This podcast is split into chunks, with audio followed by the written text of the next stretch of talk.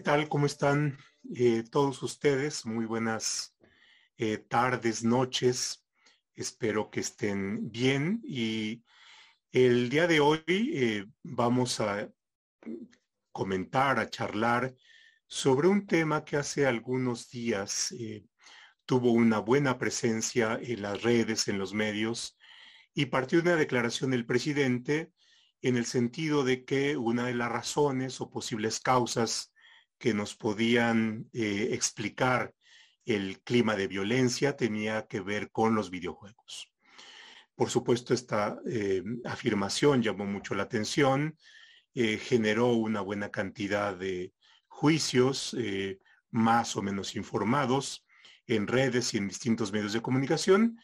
Y a partir de ahí, con quienes ahora están aquí acompañándonos, eh, se fue dando la idea de, bueno, organicemos algo eh, a partir de este tema, pero eh, también veamos qué es lo que hay alrededor de esta afirmación y veámoslo con mayor detenimiento y con mayor información para tener elementos de juicio.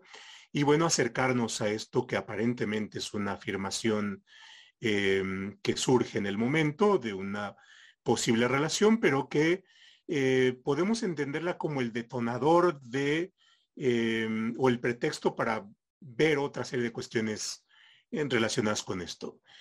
Y para eh, tratar esto, hemos invitado, y muchas gracias por haber aceptado esta invitación, a Vanessa Romero. Muy buenas eh, tardes, noches, Vanessa. Muchas gracias por haber aceptado. A Rodrigo Díez. gracias, Rodrigo, por estar acá. A Mercurio Cadena. Eh, querido Merck, muchas gracias por haber aceptado. Y a Fernando Villaseñor. Gracias, Fernando.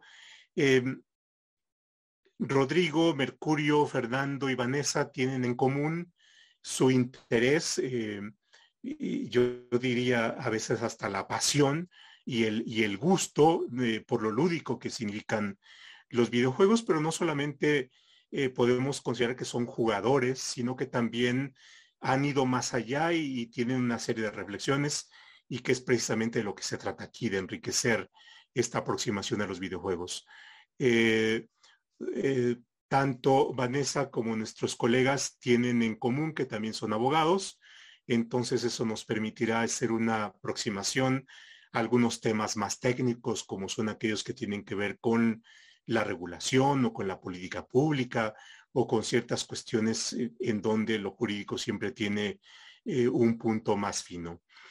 Em, eh, la cuestión es compleja. Vamos a tomar como punto de partida estas declaraciones del presidente y examinaremos la posible relación que hay entre violencia y videojuegos, pero también queremos ocuparnos de otras cuestiones. Socialmente, ¿qué son los videojuegos? ¿Es solamente un aspecto lúdico de los seres humanos o es algo más y tiene una cierta significación social más allá de lo lúdico y eh, podríamos considerar que hay bienes culturales en los videojuegos porque sí, porque no, qué implica esto, qué es lo que sucede con los videojuegos no solamente en México, sino también en otros contextos eh, del mundo. Fernando eh, tiene su formación de vida, cercanía con las culturas em, orientales y yo creo que ahí también podemos sacarle una buena eh, beta en la reflexión.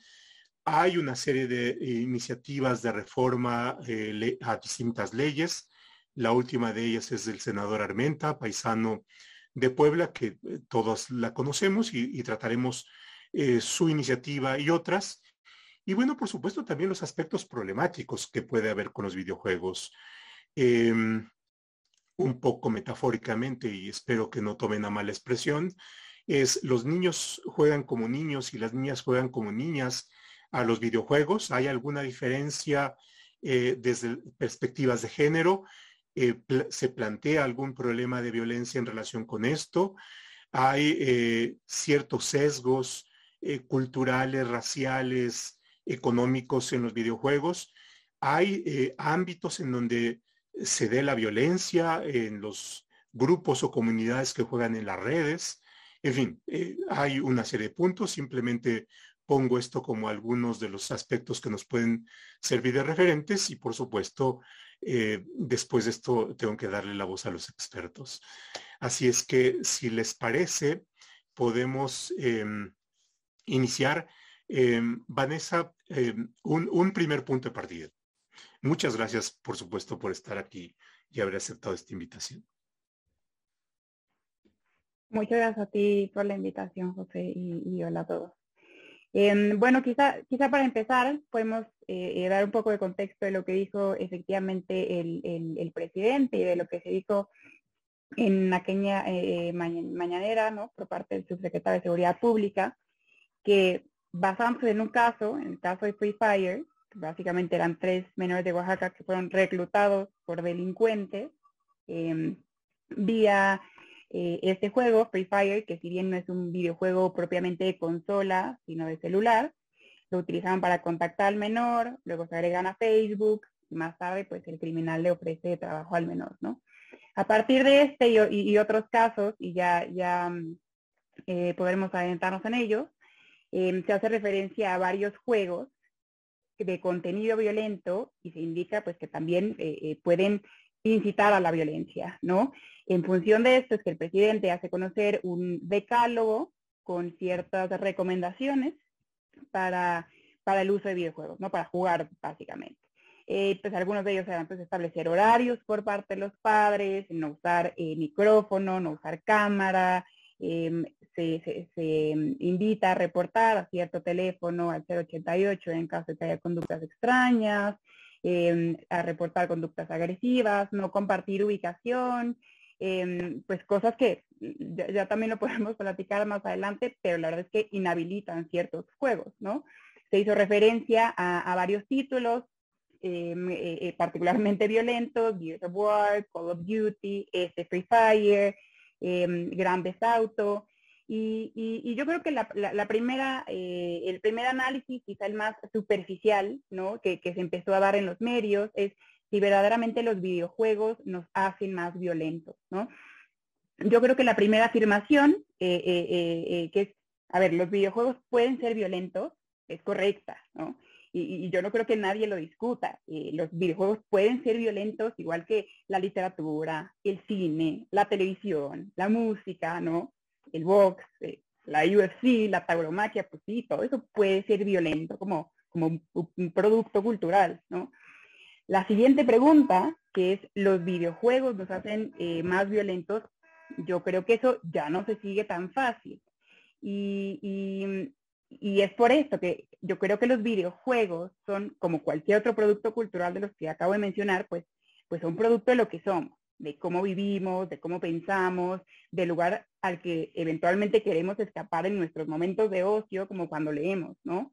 Em, yo, yo creo que los videojuegos no están para educar. ¿no? Yo no creo, y, seguramente eh, habrá aquí quien, quien disienta, pero yo creo que las artes, el entretenimiento no están para educar. La educación es la que tendrá que cumplir esa función, pero, pero pues no sé, pienso, si, si no todos los juegos que deberíamos jugar, pues son los juegos mi alegría, ¿no? Nada de Monopoly, nada de Risk, que, que vuelven locos a la banda, ¿no? Em, y bueno, como, como todo producto cultural, yo pienso que los videojuegos son más síntoma que causa de los problemas sociales. Y, bueno, podrán ayudar a naturalizar o, desnaturalizar eh, ciertas conductas, pero yo creo que en el momento en que un juego se vuelve aleccionador, deja de ser precisamente un juego, deja de ser eh, eh, divertido.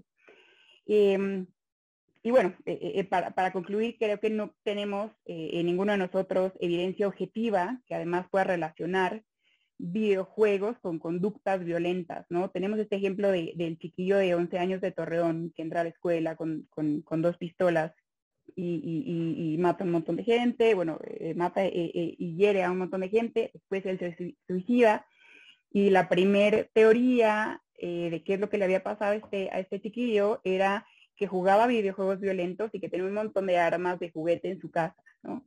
Y bueno, pues después se descubrió que pues, precisamente este era un mero síntoma.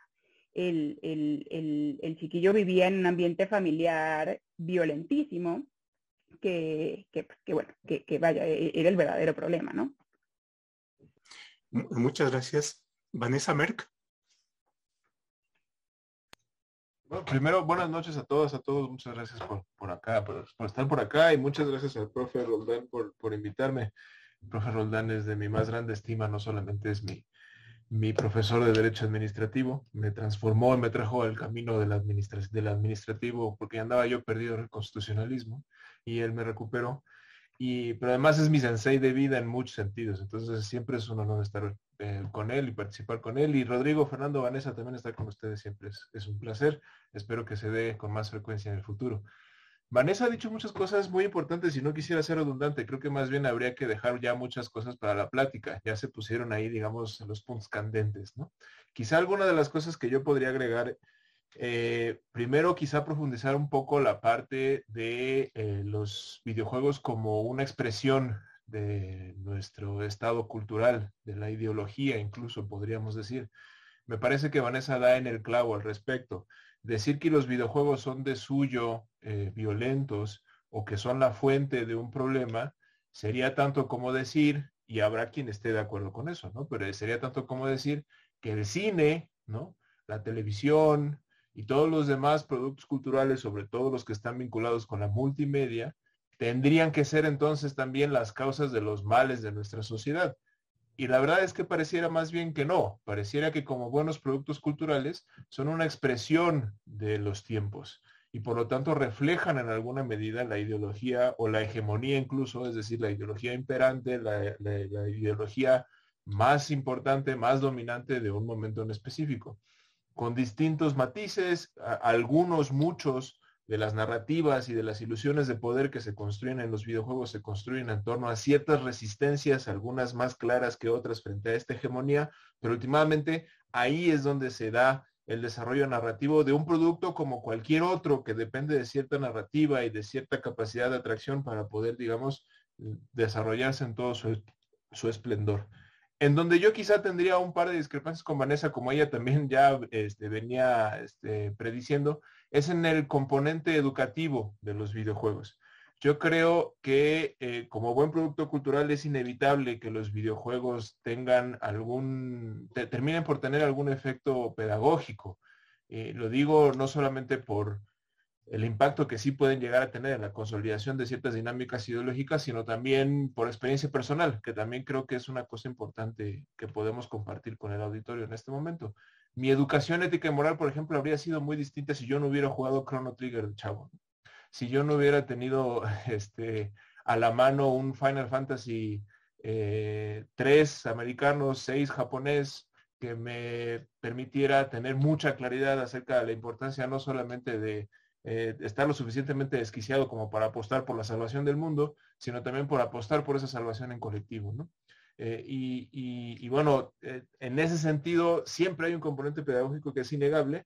Y lo que habría que decirle quizá al compañero presidente es, eh, con el que en general suelo estar de acuerdo, pero en este caso creo que hay discrepancias importantes, es no todo el contenido es, es, es, erróneo. El presidente apunta a un problema que es real y que ya Vanessa también empezaba a apuntar un poco, ¿no? Que es, y también el profesor Roldán, eh, hay problemas en los videojuegos y ya hablaremos un poco de ellos. No son tampoco esta gran panacea. Como todo producto cultural, pues tiene sus problemas y ya los estamos empezando a vislumbrar.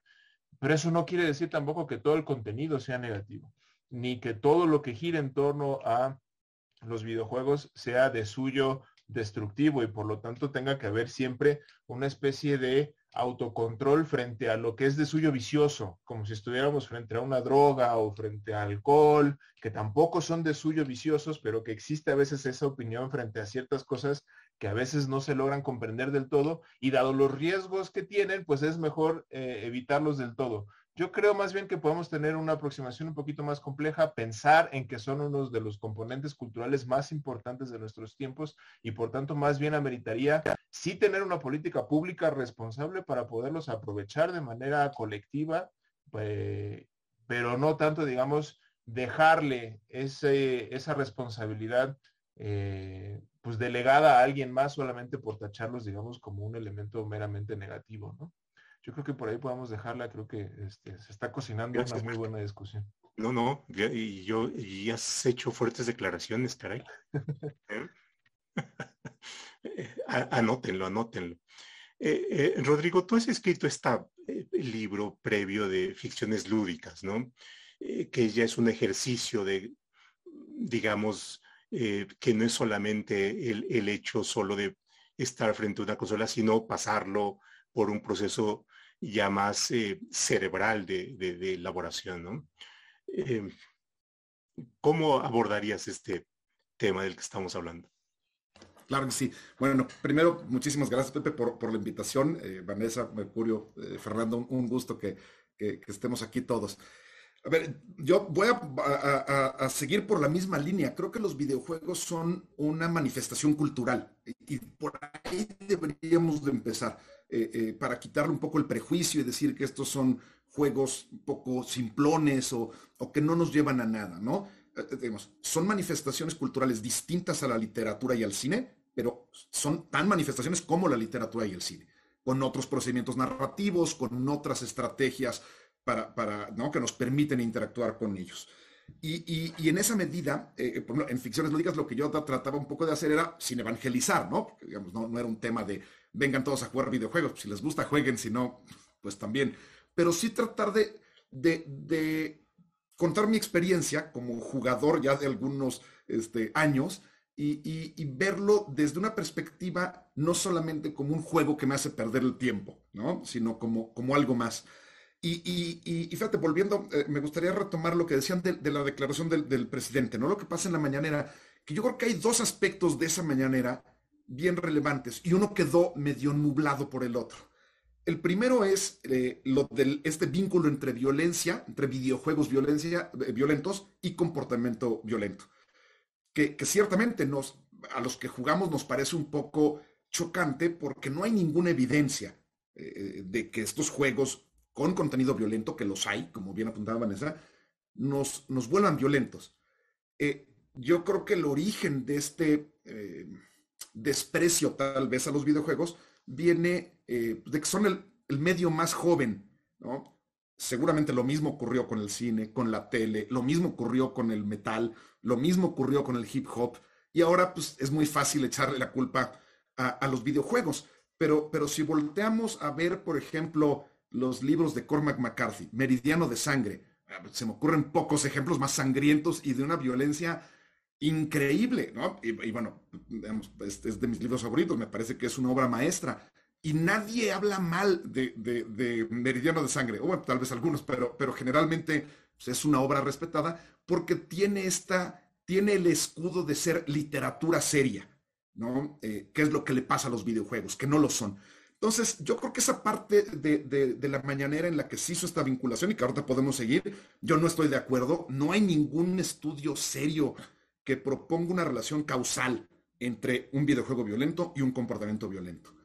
Pero algo que dijo el presidente también, y que esto también habría que rescatarlo, es lo que ocurre en las comunidades de videojuegos en línea, ¿no? Porque ahí sí hay riesgo, especialmente para los menores. Es decir, hay comunidades que son muy tóxicas, muy violentas, eh, digamos, con un grado de discriminación pues, terrible, ¿no? Eh, en ciertos juegos, en cuanto escuchan a alguien hablar español o, chino, ¿no? Pues claro, es el granjero chino que se dedica a alterar toda la experiencia de los jugadores y hay un desprecio, o sea, hay, hay eh, son lugares violentos.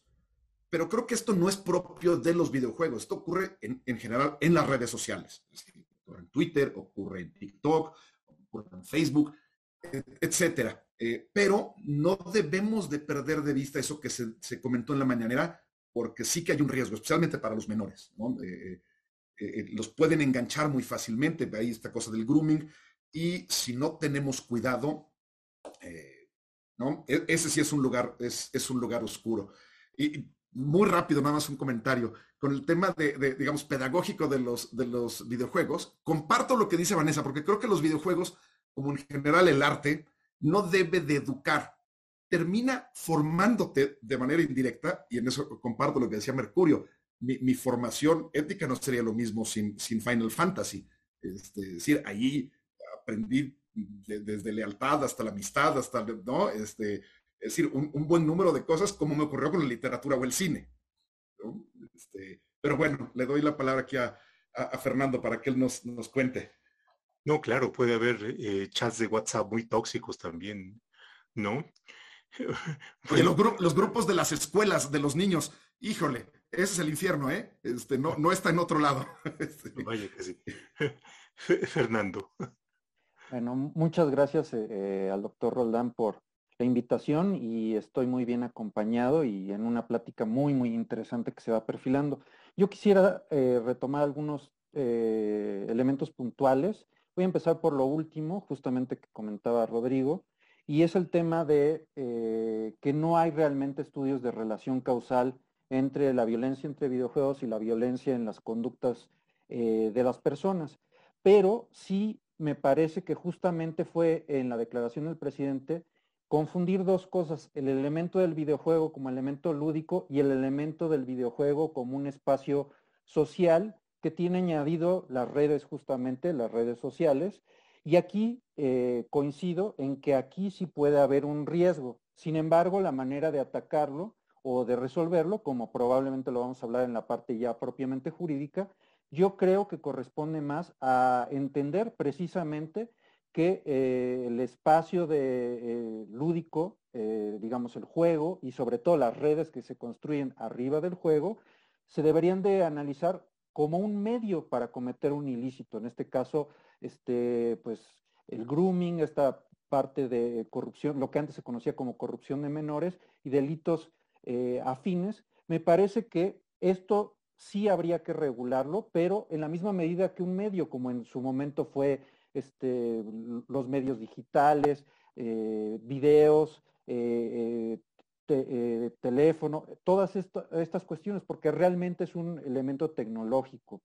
Hay algo que quisiera retomar que me parece que decía Vanessa, y es el tema de las recomendaciones de uso que ella mencionaba que estaba por parte del presidente. Para mí esto es muy relevante porque en el mismo contexto, en China hace dos meses, eh, Xi Jinping eh, hacía algo análogo a esta declaración y decía que los videojuegos estaban corrompiendo a la juventud china y en ese sentido estableció una serie de limitaciones a el consumo de estos videojuegos, incluso estableciendo horas para poder accesar a servidores de los eh, videojuegos en línea más populares allá y limitándolos básicamente a tres o cinco horas en fines de semana.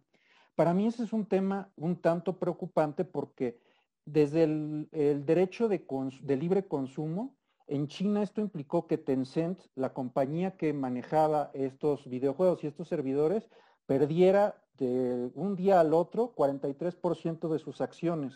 Eso ya tiene una repercusión jurídica muy concreta, ¿no? Pero también el tema de la libertad de expresión, que bueno, en China no, no nos pondríamos a pensar, diríamos, ah, una, raya más para el tigre.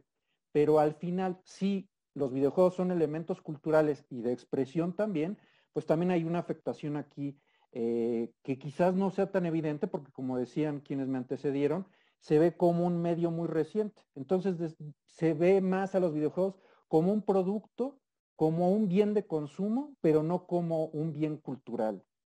Un tercer punto muy rápido es el que tiene que ver algo que no ha salido mucho, y esto es, es eh, ciertamente preocupante, es que hay una comunidad importante de desarrollo de videojuegos en México. Es incipiente, pero es muy relevante.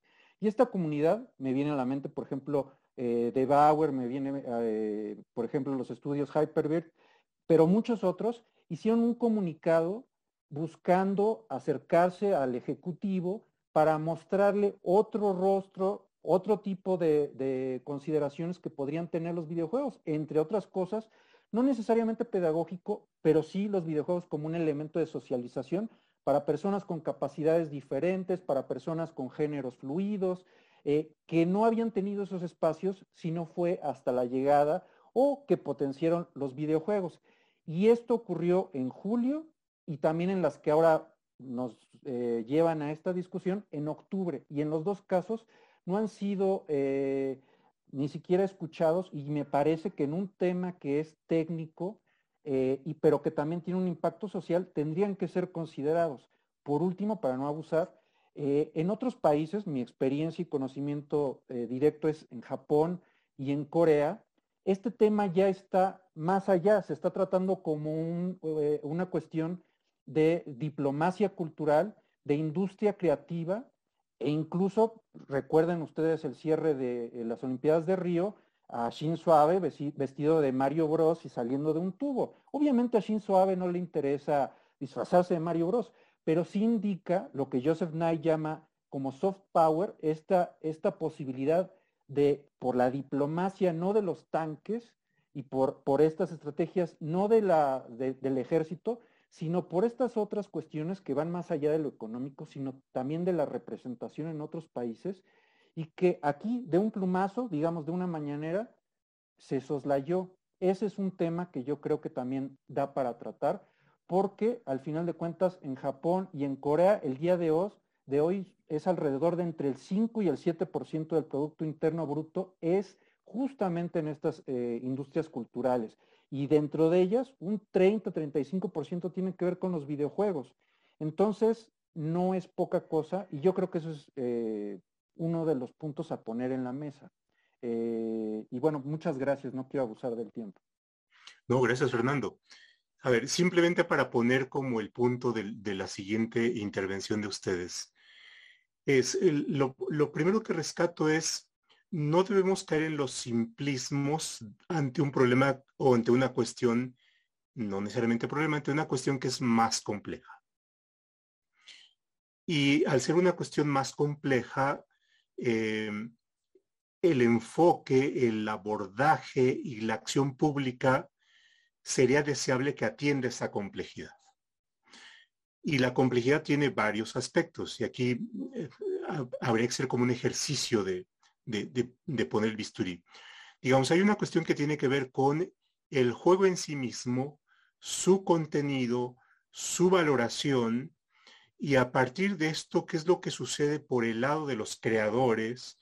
¿Qué es lo que sucede por el lado de, los jugadores o de los consumidores? Voy a emplear este, eh, eh, que forman, digamos, esta, este conjunto de, elementos que, hay que considerar. Y por supuesto, como en términos de la política y de lo que podría ser deseable una política pública a partir de esto, em, pudiera después ser el, orientador de cómo regular, qué regular, a partir de lo que se quiere evitar o, de lo que se quiere desear, ¿no?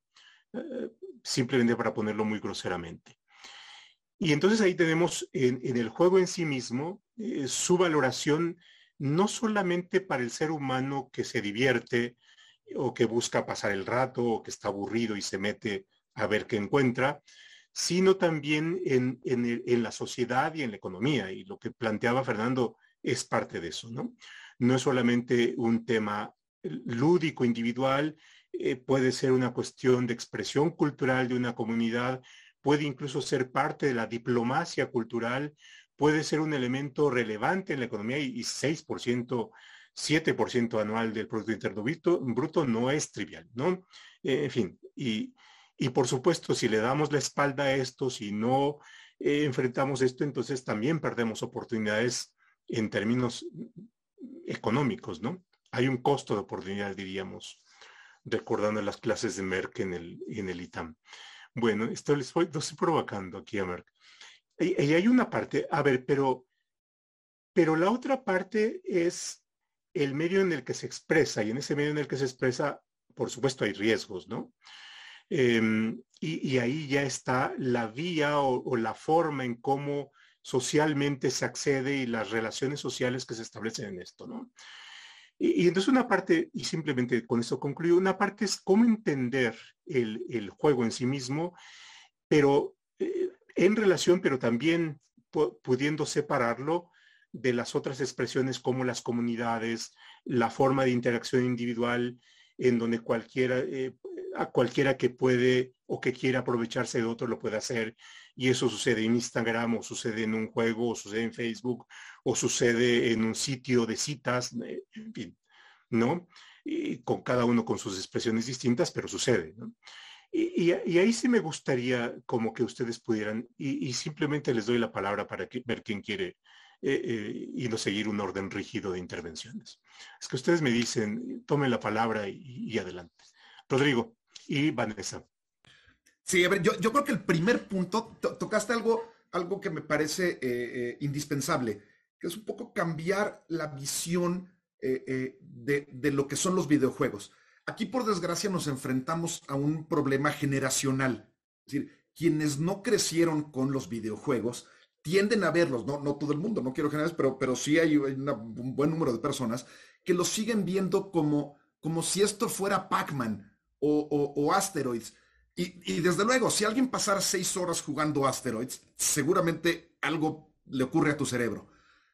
Pero, pero hoy no hay, o sea, hoy no jugamos Asteroids seis horas. Sí juego, sí he llegado a jugar seis horas a otros juegos, pero, pero entre Asteroids de hace 30 años y The Last of Us hay, hay un mundo de diferencia que, que, es decir, la, estructura narrativa, todo lo que hay dentro de uno de estos, de estos juegos, lo convierte en algo distinto. No es, no es Angry Birds. Eh, no tengo nada en contra de Angry Birds, a mí me gusta, pero, pero pero algo, o sea, hoy en día dentro de este campo están ocurriendo cambios, eh, eh, cambios muy, muy interesantes, porque los creadores ya se dieron cuenta de las posibilidades que tiene el propio lenguaje y empiezan a experimentar y hay, hay de verdad algunas cosas que son increíbles. Y el primer paso para lograr un mejor entendimiento de los problemas que hay alrededor de los videojuegos es llegar a esto con, con cierta apertura y decir, ok, Está bien, yo no crecí con esto, no entiendo, pero, pero ¿de, qué, ¿de qué se trata? No es, no es simplemente un pasatiempo con el que nos embrutecemos, ¿no? Algo que yo comentado siempre.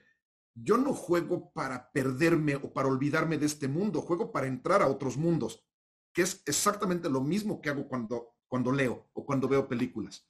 Eh, eh, entonces, eh, me gustaría mucho rescatar esto para, para no perderlo de vista y que, y que redimensionar lo que, lo que hoy son los videojuegos. Son una manifestación cultural que eh, no podemos simplemente decir es un jueguito, ¿no? Vanessa. Sí, gracias. Eh, pensaba que, que un, un, punto que permite retratar muy bien lo que decía José respecto a los diferentes niveles de análisis del juego ¿no? Eh, eh, pues sí, efectivamente está el juego en sí mismo, que, que, ya tenemos cómo saber si es violento o no es violento, para quién es apto, para quién no es con la clasificación de los videojuegos, ¿no? Y que está, pues no sé si perfectamente, pero está regulado ya en México eh, siguiendo pues lineamientos internacionales. Em, tenemos clasificaciones desde A, pues que es para todo el público, eh, eh, para mayores de 12 años, mayores de 15, de 18, inclusive la, clasificación D, que es eh, el, contenido nada más para adultos, ¿no? Entonces en todos los juegos nosotros encontramos clasificaciones que no solo dice de qué va el juego, perdón, de cuál es la clasificación del juego, sino de qué va el juego. Em, en México está regulado por unos lineamientos, todo está regulado por unos lineamientos que derivan de la Ley General precisamente de los derechos de niñas, eh, niños y adolescentes, que, establecen ciertas conductas que si están incluidas en el videojuego, se tiene que establecer en esta estampita. Entonces tú vas a encontrar, encontrar no sé, clasificación C del videojuego y dice, eh, eh, pues, ¿de qué va? Dice animación con sangre, contenido sexual, derrama de sangre, si hay desnudez, si hay referencia a drogas, si es violento, ¿no? y, y un tercer nivel, que también es algo que tiene que eh, estar incluido en nuestra clasificación, es cómo se juega el juego, ¿no? ¿Qué implica jugarlo? Em, si contiene elementos interactivos, si puedes a través del juego realizar subastas, eh, compras dentro del juego, si implica interacción con otros usuarios, si tienes que compartir tu ubicación para poder usarlo, ¿no? Entonces creo que eh, eh, esto, es un, esto es un buen ejemplo de cómo efectivamente el juego tiene eh, muchas capas a través de las cuales podemos analizarlo. Merck. Gracias, profe. Este, sí, hay muchísimas capas y yo creo que podría empezar diciendo primero que, digamos, el, el, presidente también es, es víctima un poco de su propio éxito. El espacio de la mañanera no puede ser un espacio de complejidad, en mi opinión, porque es un espacio de comunicación política. Entonces, en ese sentido, creo que lo que hace el presidente es apuntar a un tema que es problemático, por qué él cree que es problemático. Eh, eh, y en algunos puntos creo que es más atinado que en otros. Hay otro, por ejemplo, además de los que ya rescató Rodrigo, hay uno muy especial que es, a ver, es un problema que en general la producción mediática, él hace referencia a los videojuegos, pero en específico la producción mediática, sea quien esté educando a los niños y a las niñas, ¿no? Eh, es necesario que niños, niñas, adolescentes reciban más tiempo por parte de sus padres, porque hay algunos componentes que no son sustituibles en esa dinámica y mucho menos por parte de unos videojuegos o de prácticamente de cualquier producto audiovisual que no está diseñado para poder criar, ya no digamos solamente educar. Entonces creo que ahí hace apuntes burdos con la, eh, eh, ¿cómo se llama esto? La brocha ancha, ¿no? que sin duda hay que matizar, pero que tampoco eh, puede, no es el espacio para hacerlo, me parece. Ahora, también hay otro matiz ya en estos espacios que es donde toca hacer los matices y entrar a profundidad con cierto nivel, digamos, de interés y tal, que vale la pena mencionar. Yo sí creo que, eh, digamos, coincido con, los tres, con las tres, en el sentido de que no hay una correlación. Eh, sería casi imposible no coincidir. No existe la evidencia científica entre la correlación, digamos, entre juegos violentos y acciones violentas equivalentes, ¿no? Pero eso no quiere decir, en mi opinión, que no habiendo correlación, no haya, sin embargo, una dinámica simbólica. Es decir, los videojuegos, como toda dinámica, como todo producto cultural, forman parte de una dinámica ideológica, eh, simbólica, hegemónica, que termina cuando menos por normalizar ciertas cosas y por volver excepcionales otras. Esa es la razón por la que de fondo seguimos teniendo problemas como por ejemplo los tropos contra las mujeres en los videojuegos. Si bien, digamos, los, hombres heterosexuales, eh, juveniles, etcétera, no van a salir a violar a las compañeras en el momento en el que juegan un, juego violento, pues de alguna manera sí eh, viven y eh, consumen un producto cultural más que normaliza esa cultura frente, frente a las mujeres y frente a las compañeras. Y ahí está todo el Gamers Gate y todos los problemas que eso implicó en términos de acoso, etcétera. Entonces no es una relación de uno a uno, ni de, no hay una correlación, pero sí hay una producción simbólica a la que cuando menos hay que ponerle cierta atención en términos de los efectos que puede llegar a tener en términos sociales. Ahora, esos intereses ideológicos no necesariamente son explícitos. ¿eh? No estoy hablando aquí de una gran corporación y de una gran eh, digamos, eh, interés corporativo global que quiere dominar. No, pueden ser también cuestiones implícitas en las que no nos damos cuenta que estamos, digamos, consolidando ciertos aspectos ideológicos, ¿no? Y ya para cerrar en términos de matices, yo tengo una reflexioncita que además seguramente no es mía, seguramente la leí por ahí, pero no recuerdo muy bien dónde. A mí me parece que parte de las razones por las que se acerca con escepticismo al fenómeno cultural es, por supuesto, lo generacional, pero también tiene que ver con una especie de prejuicio frente al tipo de inmersión que se da en la dinámica de los videojuegos. La inmersión, por ejemplo, de la literatura, de la televisión, es de suyo una inmersión mucho más pasiva porque no podemos agarrarle la, pluma a Tolkien, ¿no? Y decirle, Tolkien tiene que pasar esto con la comunidad del anillo, ¿no? O sabes qué, eh, yo no quiero que la comunidad del anillo vaya a las montañas, quiero que vaya al lago más próximo porque es lo que me interesa explorar en este momento. en, en, la inmersión de los videojuegos sí, sí puedes hacer eso. Eso no quiere decir que sea completa y absolutamente ilimitada, porque al final lo que puedes hacer está muy astringido, muy acotado por la ideología de un programador o de varios programadores y programadoras que determinan cuánto puedes hacer y cuánto no. Pero sí va más allá de lo que puedes hacer en un libro en donde se va de A y B en términos narrativos, aunque se juegue con dinámicas temporales, pues uno sigue lo que está plasmado en la hoja. Eso creo que espanta un poco porque le da una capacidad mucho más activa a quien está consumiendo el recurso cultural que el que suele haber en otros productos culturales a, los que la gente está más acostumbrado. Y creo que de ahí viene posiblemente el prejuicio o la sospecha de que como se da una inversión mucho más activa, entonces quienes se meten en esa inversión probablemente salgan con esos componentes de una manera mucho más fija en su ser, mucho más encarnado, que cuando lees un libro. Al libro lo dejas por ahí y ya se acabó porque no participaste en la historia de alguna manera, ¿no? Estoy haciendo una serie de, reducciones muy, muy fuertes, pero estoy tratando de explicar el punto de la diferencia de la inversión. En cambio, cuando sales de jugar un videojuego, de alguna manera tú encarnaste al personaje que apuntó y disparó, ¿no? Y entonces seguramente traes algo de esa violencia ahora y por eso hay masacres en Massachusetts. Pues no, no funciona así tampoco. Es un prejuicio derivado, creo yo, de que el tipo de inversión sí es distinto, pero eso no necesariamente genera una correlación, eh, sino más bien una dinámica simbólica que creo que habría que abordar a ese nivel, a ese nivel hegemónico, ideológico, social, en el que los videojuegos pues tienen su papel como producto cultural. Gracias, Merck. Fernando. Gracias. Justamente retomando un poquito eh, las intervenciones pasadas, aquí hemos estado partiendo de una petición de principio y es el tema de los videojuegos son un producto cultural, pero aquí somos, eh, estamos tratando desde una visión jurídica. ¿Cuál es la naturaleza jurídica en este caso de los videojuegos como producto cultural? Aquí Rodrigo, por ejemplo, mencionaba de Asteroids a The Last of Us, o sea, de un juego de principio de los 80 a un juego de hace 3, 4 años, el desarrollo de una narrativa, el desarrollo de música, todas estas cuestiones. Pero también hay efectos jurídicos eh, muy, muy concretos si son dos cosas diferentes. Si empieza siendo un producto de consumo, lo mismo que un shampoo, lo mismo que este, un juguete, me parece que las consecuencias pues tendrán que ver más con aspectos como pudiera ser protección del consumidor, propiedad intelectual, pero si estamos hablando de una transición hacia los videojuegos como un producto cultural, entonces solo entonces podríamos entender que en la biblioteca del Congreso en Estados Unidos tengan el código fuente para este, Mario Bros o para los mismos asteroids. ¿Y por qué esto? Al final de cuentas, pues somos abogados y esto parece muy árido, pero yo creo que las consecuencias son importantes porque si se trata de lo segundo, ya no es un producto de consumo lo mismo que el shampoo.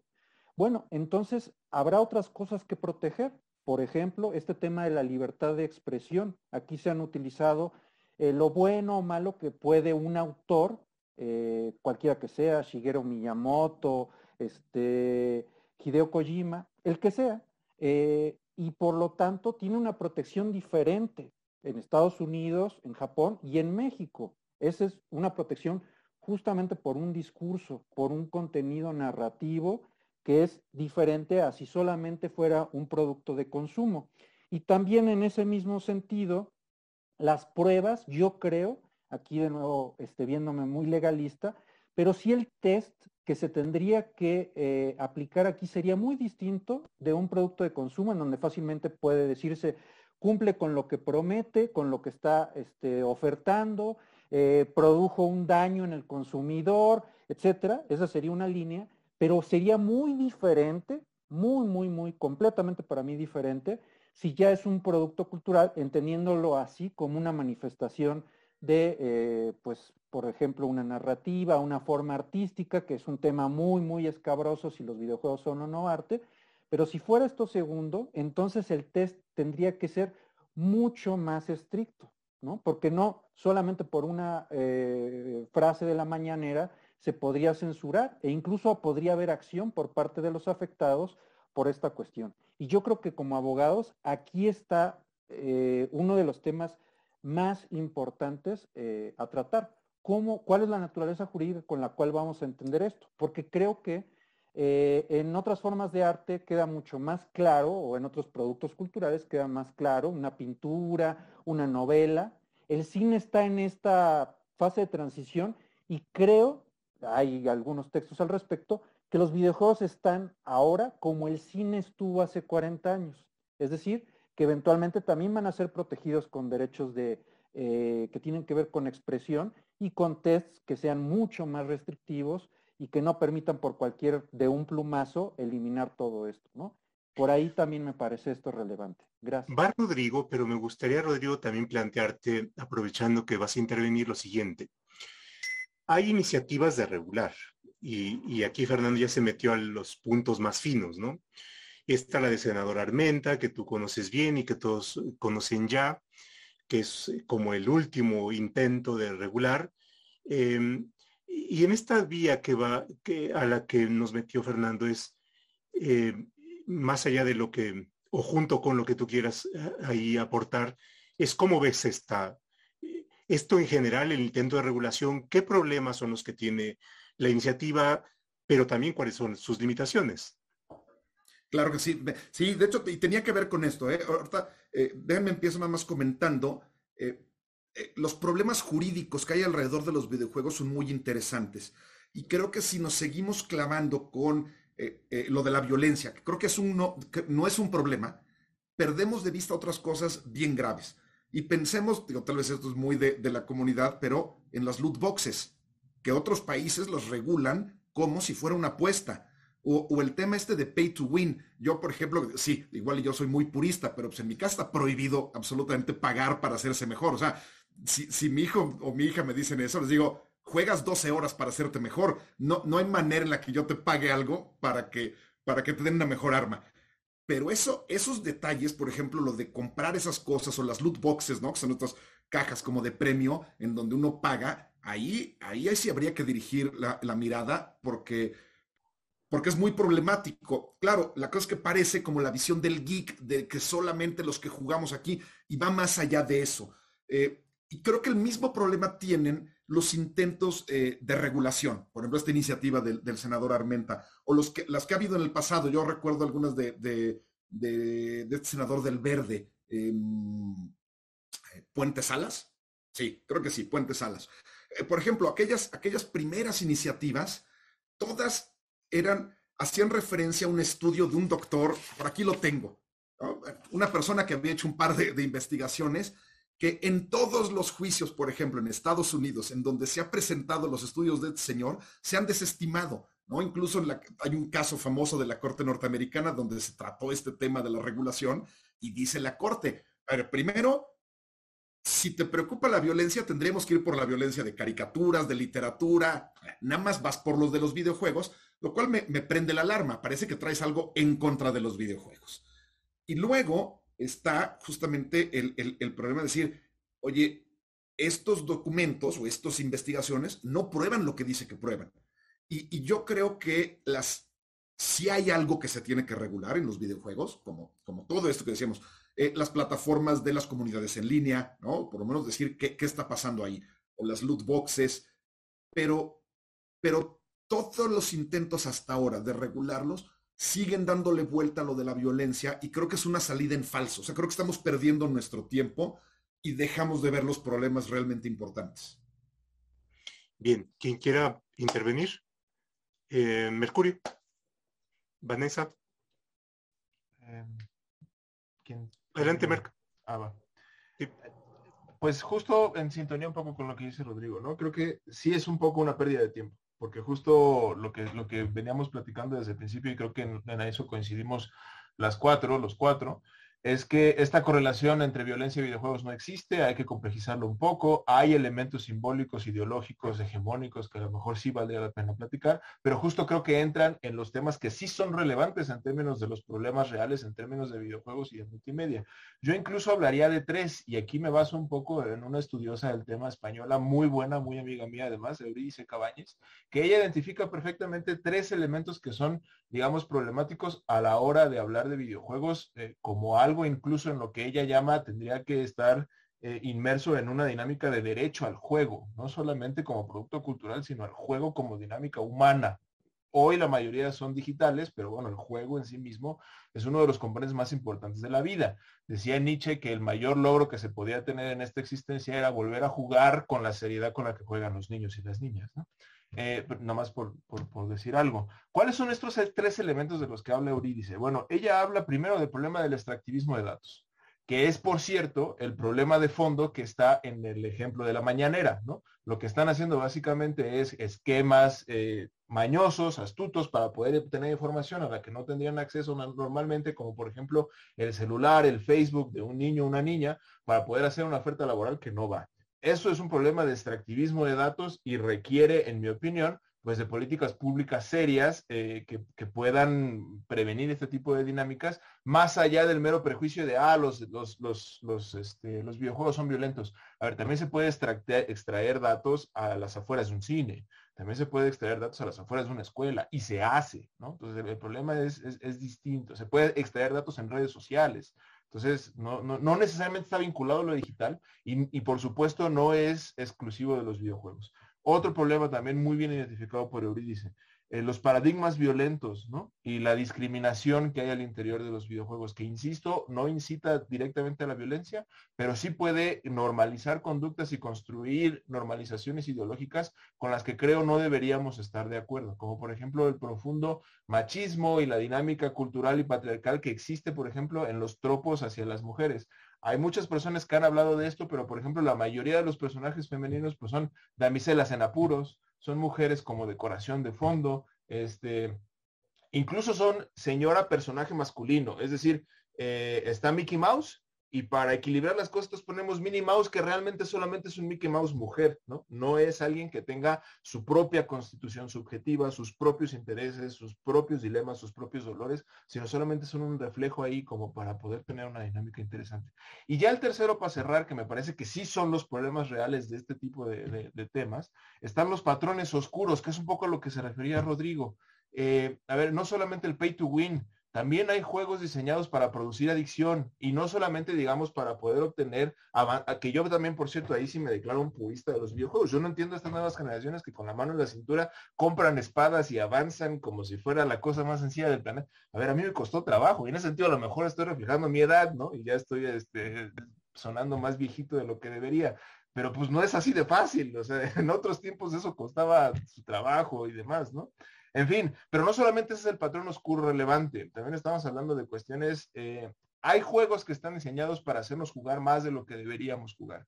y hay juegos que están diseñados para quitarnos el componente, digamos, de voluntad y de agencia para poder determinar cuánto jugamos y por qué jugamos. Y cuando a eso le metes dinero, cuando a eso le metes dinámicas sexuales, puedes generar unos patrones verdaderamente peligrosos. Y ahí la solución de Eurídice, ya para cerrar, me parece bien relevante y creo que también tendríamos que empezar a hablar, porque también es relevante con respecto a lo que dice Fernando y a la naturaleza jurídica de estos productos. Es, ¿cómo resolvemos este tema? Yo no creo que tenga que ser a través de la prohibición. Yo creo que tiene que ser a través de entender a los videojuegos como un producto cultural en el que los derechos de autor que tienen que imperar tienden más o deberían tender más al software libre y a la libertad del conocimiento y a la producción democrática y no solamente al consumo democrático de videojuegos, que a la prohibición en sí misma. En la medida en que haya la posibilidad de producir y consumir videojuegos que sean distintos, estaremos garantizando no solamente videojuegos de mayor calidad, sino un mayor aprovechamiento de los derechos culturales que están inmersos en la dinámica de los videojuegos. Te han dado el, punto de partida, Vanessa.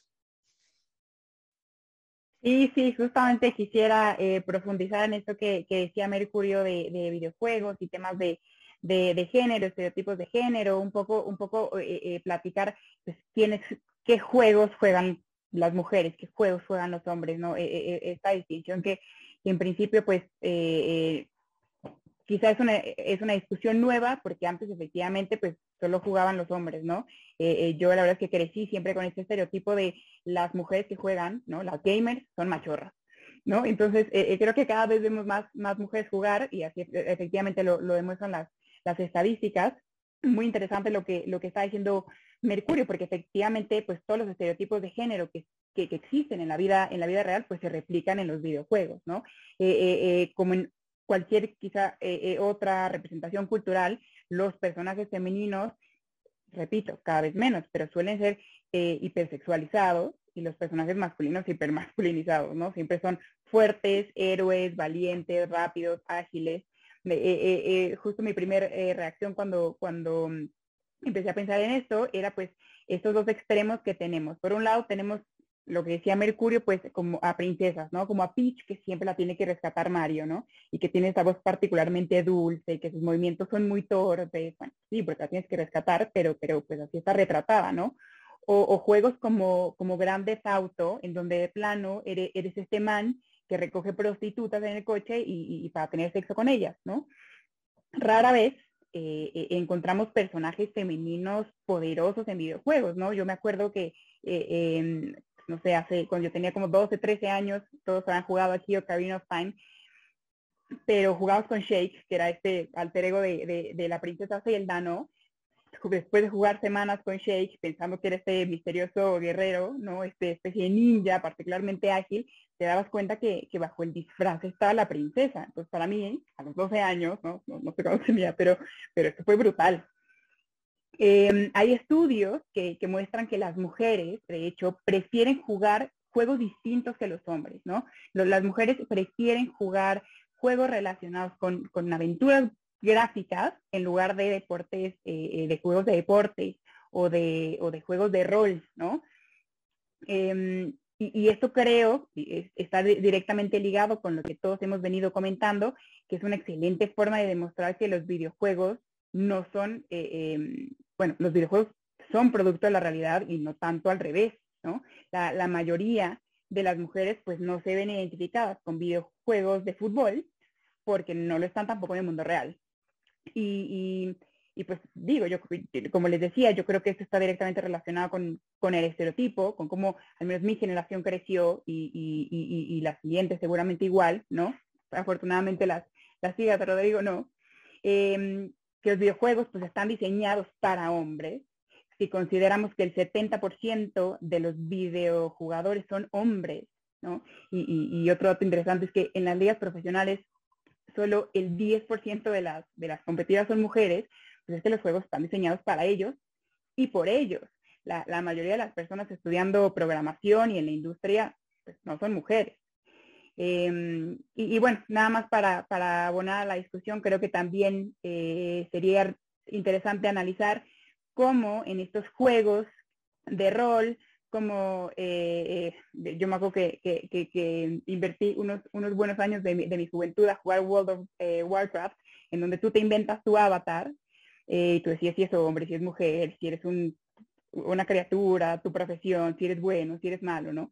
Eh, eh, quizás también es interesante eh, llevar la discusión a, este nivel, es, cómo influye en términos generales la corporeidad que tú eliges para tu avatar en lo que haces, en lo que dices, en cómo interactúas con la gente en el juego, las decisiones que tomas en el propio juego, ¿no?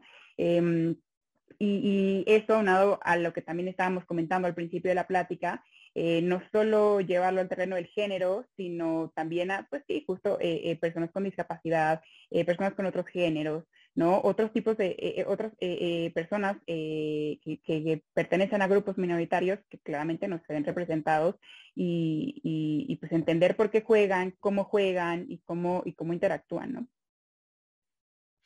Em, Fernando. Sí, para mí, creo que un elemento común aquí es que definitivamente es necesario, así como este pequeño espacio que estamos tomando aquí, ya como política pública, abrir los foros que cuenten eh, con varias visiones para evitar tanto idealizar, pero también satanizar a estos videojuegos. Aquí, por ejemplo, no hay, eh, eh, estoy hablando yo de, por, por interpósita persona, pero los desarrolladores, por ejemplo, eh, no han tenido esa proyección en la discusión y son algo muy importante. En otros, en otro tipo de industrias definitivamente tendrían que ser consultados, ¿no? Si fuera un tema energético, si fuera un tema este, de algún otro tipo de producto, lo serían. También las comunidades que están siendo consumidoras de estos videojuegos y que estos espacios y estos eh, eh, bienes culturales les sirven de algo. yo creo que ese es el elemento eh, antes de pensar en regulaciones específicas, ese sería un primer paso, porque creo que ya quedó demostrado que hay muchas dimensiones. Hay una dimensión de propiedad intelectual, que es la que está más avanzada, la que está mejor regulada, un tema de derechos de consumidor, pero también hay, hay temas que tienen que ver con este, eh, lo decía Mercurio, el derecho al juego, esta parte lúdica, un tema de expresión y también de sociabilidad. Eh, decía Rodrigo el tema generacional.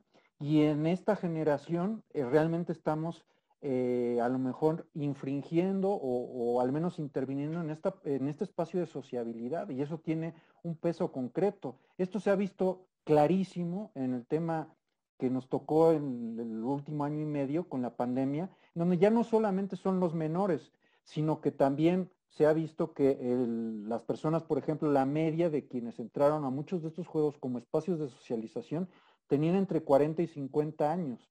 Entonces, definitivamente, no se puede hacer una decisión de arriba hacia abajo y, sobre todo desde la ignorancia.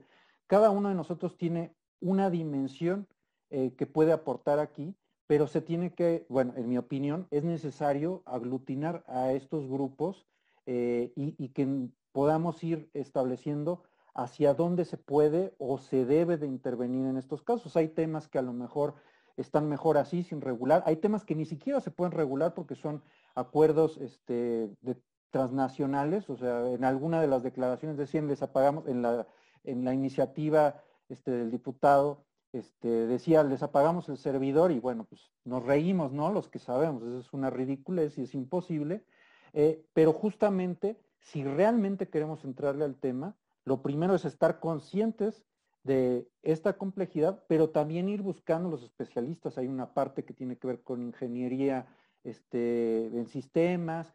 Todo esto yo considero que eh, cuando menos un, espacio idóneo sería buscar una especie de foros, ¿no? Buscar que puedan, así como ahora está de moda, que vayan al, Congreso a dar un informe. Bueno, lo mismo aquí tendría que ocurrir, ¿no? Y así se ha hecho, no es algo que me estoy inventando yo, así se ha hecho en Japón, así se ha hecho en Estados Unidos, hay republicanos y demócratas, les hacen las preguntas que correspondan con, eh, con cierta insidia, este, todo eso ocurre, pero es parte de un proceso democrático que va más allá del tema de los videojuegos, pero que definitivamente este, puede eh, potenciar esta discusión.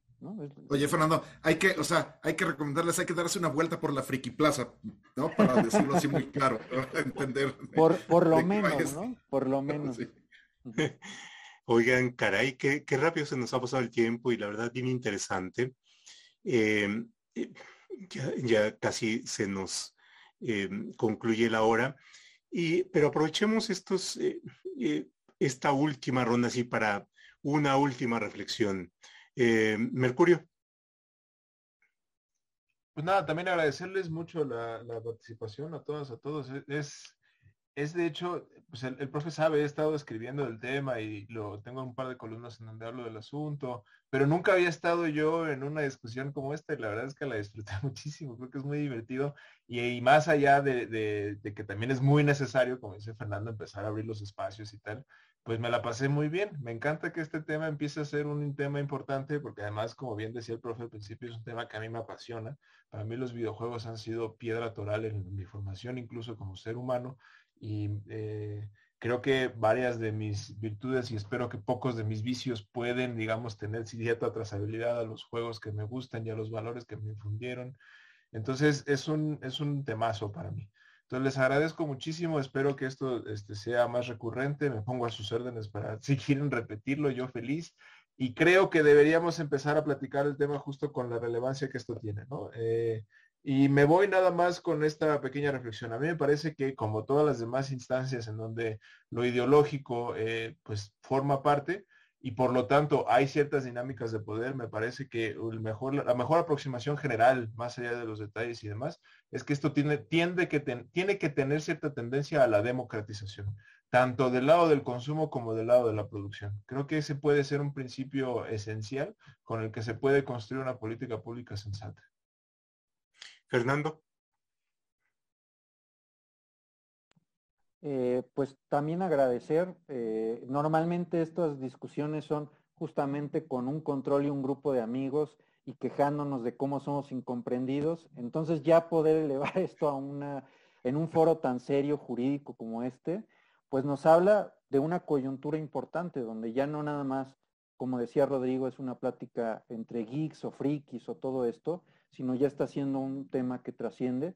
Y pues eh, mientras haya esta apertura, coincido plenamente con lo que decía Mercurio, eh, yo creo que es un buen camino, porque al final esta es una excusa, ¿no? Para repensar muchos temas eh, sobre expresión, sobre narrativa, sobre el consumo y el arte. y bueno, dentro de lo que pudiéramos criticar de a lo mejor una desafortunada frase del presidente, pues a lo mejor se puede potenciar una discusión más amplia, fructífera, y, si eso fuera así, pues eh, ojalá y pueda pasarla eh, y discutirla con un grupo tan interesante como el que tuvimos esta noche. Así que yo agradezco al, doctor Roldán por convocar y pues a mis, a mis colegas aquí por tan interesantes reflexiones. Muchas gracias. No, muchas gracias, Fernando. Vanessa. Pues igualmente, muchísimas gracias por la, por la invitación. Creo que podríamos quedarnos acá horas y horas. Em, acepto, acepto invitaciones para, para jugar y, transitar a la plática con control en mano a, la que invitaba Fernando. Em, y bueno, me gustaría eh, nada más concluir señalando estos aspectos adicionales que creo a, la plática que quería también invitar al presidente con, con su comentario atacando al Nintendo, ¿no? Em, yo, yo decía que utilizó al Nintendo como, como caballo de Troya para también introducir a la discusión pública otros temas relevantes. Y, después de pensar, yo creo que el, común denominador de los problemas es, eh, el tema tecnológico, ¿no? Eh, el único elemento nuevo que yo puedo encontrar no es tanto el contenido de los juegos, no es tanto quién, quién está jugando, la clasificación, sino los em, instrumentos, los, los, mecanismos a través de los cuales estamos eh, conectándonos. Eh, le hace Facebook, le hace, eh, le hace Zoom, todas estas em, pues, formas modernas de relacionarnos ¿no? y de jugar. Y yo creo que una propuesta, en ese sentido, yo creo que una propuesta de regulación, pero verdaderamente ambiciosa, ¿no? Porque la verdad es que la, la, propuesta de, del senador Mier no, no, me pareció tanto, creo que tiene muy buenos datos, pero me parece más bien vaga. Eh, esta, propuesta que, que, pienso pues ve el fenómeno un poco más desde arriba, ¿no? del bosque y no, y no el árbol. Pienso que, que, se podría crear, digo, estoy, estoy casi que, pensando en voz alta, pero, pero pienso que se podría generar una especie de órgano gubernamental que detecte los peligros, eh, los riesgos, todas las externalidades negativas que trae consigo, ¿no? Y no solo los videojuegos, eh, todo tipo de tecnologías, apps, Facebook, Uber, Instagram, y, que este organismo vaya ingeniando medidas para disminuirlas, para que las los desarrolladores inclusive puedan interiorizar las externalidades, ¿no? Para que podamos eh, tener políticas públicas, campañas de información, de educación. Eh, em, yo creo que, que, tenemos que afrontar que la tecnología nos está rebasando por la derecha, ¿no? O sea, y cada vez más rápido. Eh, eh, y aún más pues a nuestra discusión pública, a nuestros procesos legislativos que son, que son acartonados, que son lentos, ¿no? Sí, sí, sí creo que hay que crear un órgano, no sé, en, el IFT, en, en, en, en, Profeco, no sé, con, con facultades expeditas, más rápidas, un, un, órgano especializado que pueda tomar este tipo de decisiones que, que, pues con nosotros cuando nos pongamos de acuerdo ya la tecnología seguramente será pues relativamente obsoleta, ¿no? Eh, muchas gracias de nuevo. No, muchas gracias a ti. Rodrigo, te dije al final porque tú fuiste el provocador, la verdad, esta... Yo solamente puse aquí el, el lugar y, y, desde mi ignorancia una serie de preguntas, pero sí me gustaría que tú cerraras, ¿no? No, muchísimas gracias, Pepe. Este, yo creo que gran, gran este, conducción aquí con las preguntas y creo que los llevaste a donde tenía que ir. Eh, eh, a mí me gustaría concluir diciendo, reiterando, ¿no? No hay un vínculo entre videojuegos violentos y violencia. Lo, más cercano que he visto a violencia, digamos, que se traslade al mundo real, es cuando te pegan con una concha roja metros de la meta en Mario Kart. Eso sí puede, creo que, enfurecer hasta el más este, e, e, estoico de los, de los jugadores. Pero más allá de eso, no, no, no existe. Y, me quedo con, lo que decían al final todos mis colegas, los cuales les agradezco de verdad, creo que fue una plática eh, eh, muy rica, en el sentido de hay que ver todos los planos y los niveles desde, eh, digamos, la complejidad del tema. No nos podemos quedar en la superficie porque, porque los planos en los que están los videojuegos son tan, tan distintos que amerita acercarnos con, algo de, apertura y luego de disposición a ir a, los temas reales. ¿no? Y pues bueno, de verdad, muchísimas gracias pues por responder a la provocación, eh, Pepe, y, por, organizar esto, de verdad que, fue increíble y, sin duda, ¿eh? aquí a mis colegas este, ya intercambiaremos ahí los gamer tags para, para vernos eh, con control en mano. Muy bien. Este, yo solo llegué al Atari y ya ahí, ahí me quedé, la verdad. Pues muchas gracias, Fernando, Mercurio, Vanessa, Rodrigo, por haber aceptado esto a quienes estuvieron con nosotros, la verdad, y, espero que como yo lo hayan disfrutado. Este programa se graba, lo colocamos en YouTube, eh, así es que les estaremos informando del vínculo en el cual pueden ustedes consultar en YouTube. Y ya grabado le arrobaremos al senador Armenta para que los vea. Yo creo que puede ser, le puede resultar útil y de interés. Bien, eh, pues muchas gracias cuídense mucho, nos estaremos viendo. Hasta luego. Gracias. Un abrazo a todos. Gracias, bonita noche.